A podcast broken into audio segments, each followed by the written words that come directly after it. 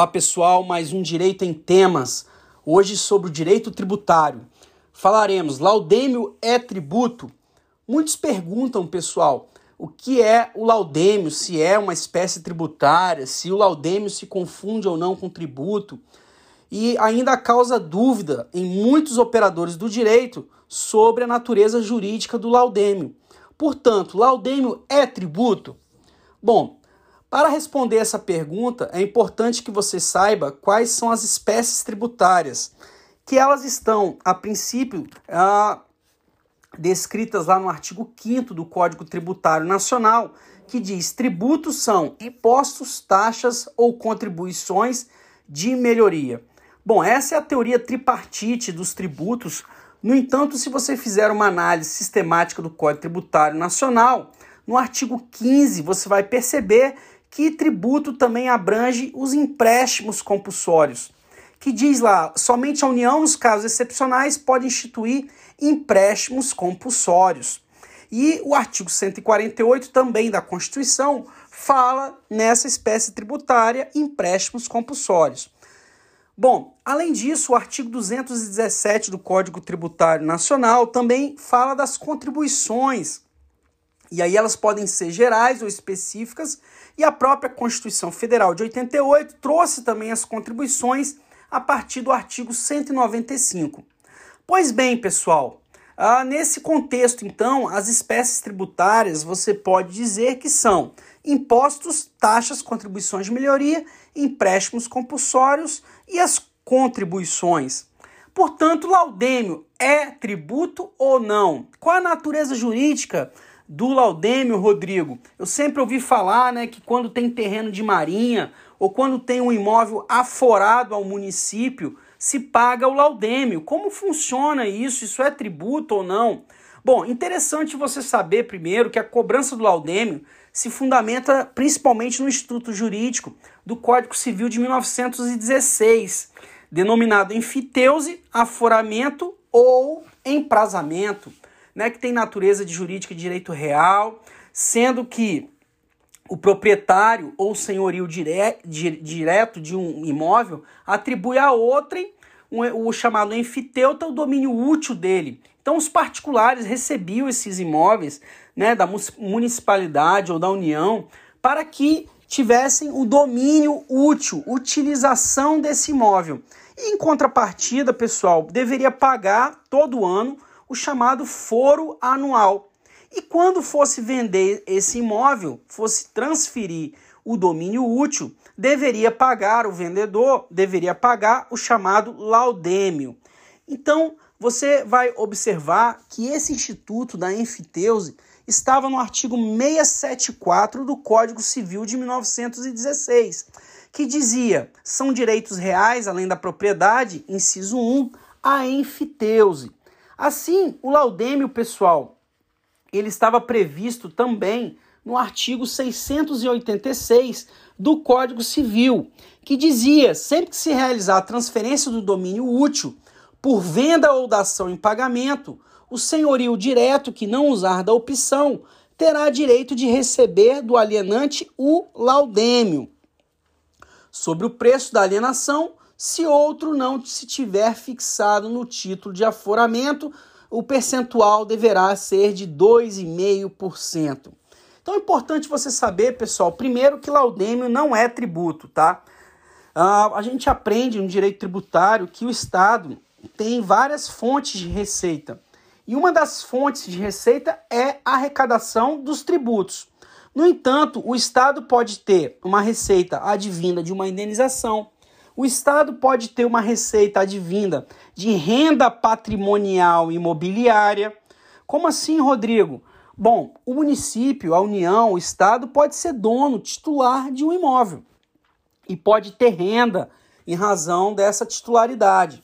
E é interessante, pessoal, que esse Instituto da Enfiteuse é, dividia o domínio em dois domínios, pessoal: o domínio direto, que era do município ou da União, e o domínio útil, que era do particular. Então, vamos pensar aqui um laudêmio municipal. O município deu um título ao particular para que ele usasse e gozasse daquele imóvel.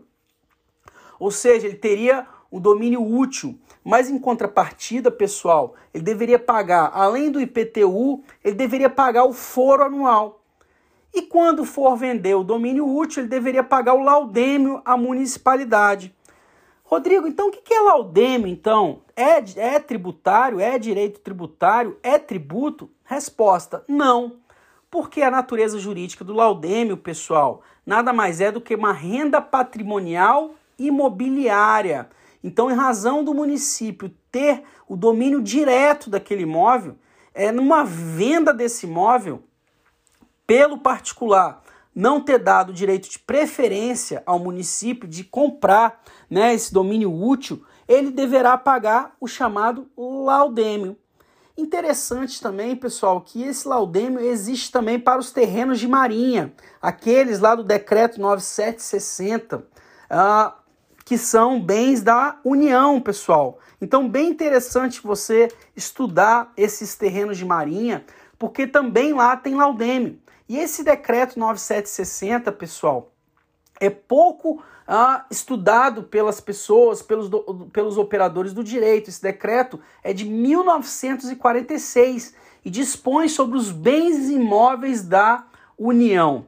Então, bem interessante você saber também que quando se fala em laudêmio, pessoal, se fala numa renda patrimonial imobiliária e não tributo.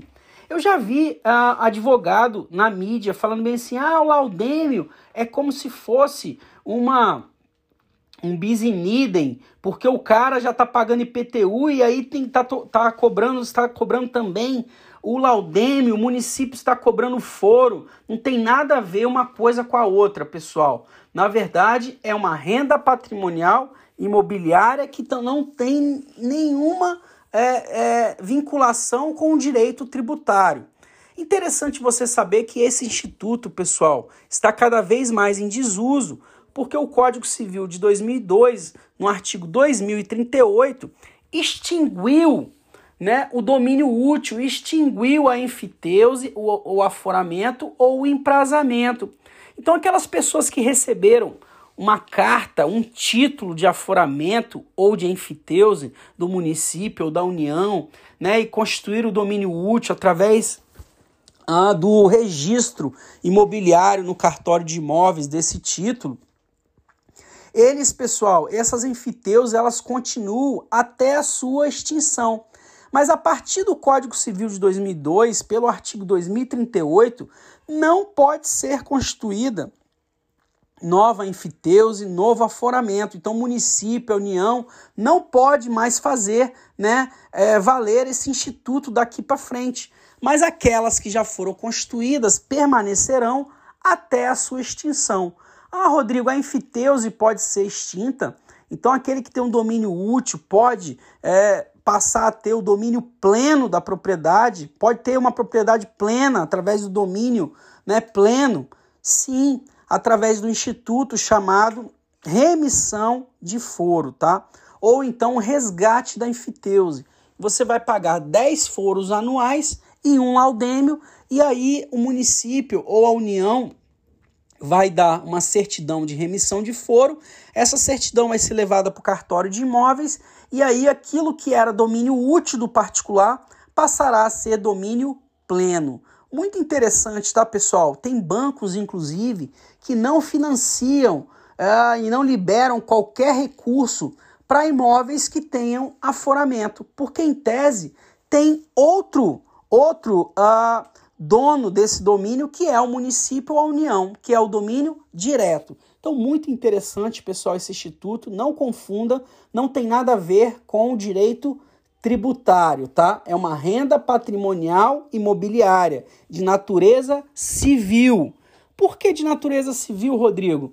Porque está no Código Civil de 1916, tá?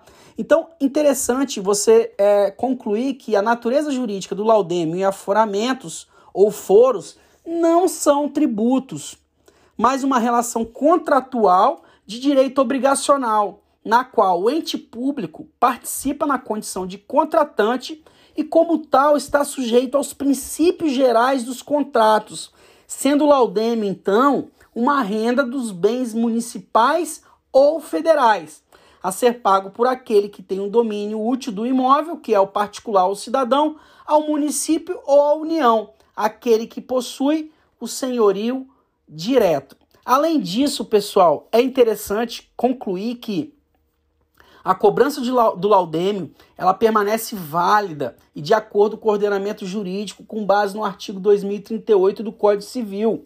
Então, é uma espécie de receita patrimonial imobiliária devida sim ao senhorio direto, em decorrência da transferência onerosa do domínio útil ou ocupação do imóvel do enfiteuta a outrem, devendo ser lançado o seu recolhimento nas escrituras públicas de imóveis. Tá? Então é interessante você entender que o laudêmio só incide, pessoal, quando há uma transmissão onerosa. Ah, Rodrigo, e se meu pai faleceu e aí vou ter que fazer o um inventário, a transmissão vai ser gratuita em razão, em razão da, da transmissão da herança. Cabe laudêmio? Não. É hipótese de não incidência de laudêmio.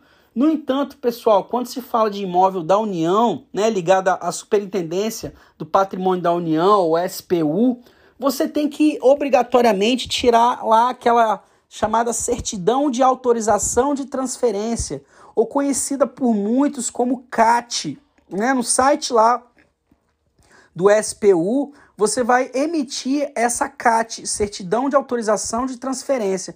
E lá vai ser colocado que a transferência é não onerosa, então não pagará laudêmio. Por outro lado, pessoal, se o imóvel for uh, de terreno de marinha e a transmissão for onerosa, você também terá que expedir a CAT lá no site do SPU Secretaria do Patrimônio da União, mas a CAT será por transmissão onerosa.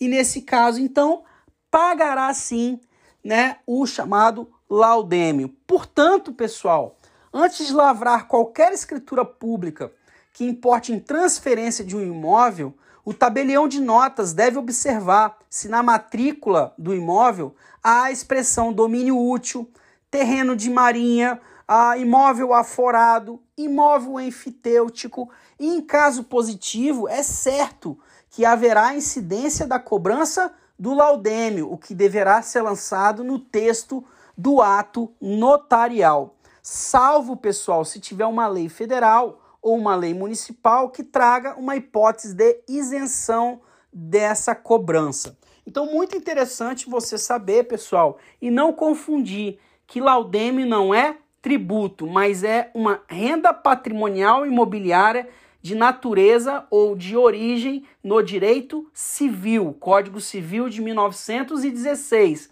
Portanto, pessoal, não tem natureza de direito tributário. Não confunda, aprenda isto, porque muitos operadores do direito confundem esse instituto com um tributo, pessoal. Então, fica aí a dica: estudem cada vez mais o direito tributário e não confundam os institutos ah, relacionados ao direito tributário e ao direito civil, tá? Só para concluir, é importante você saber, pessoal, que nesse caso, então, não há bis in idem. Não há um município querendo cobrar laudêmio e IPTU ao mesmo tempo, porque são coisas distintas, tá?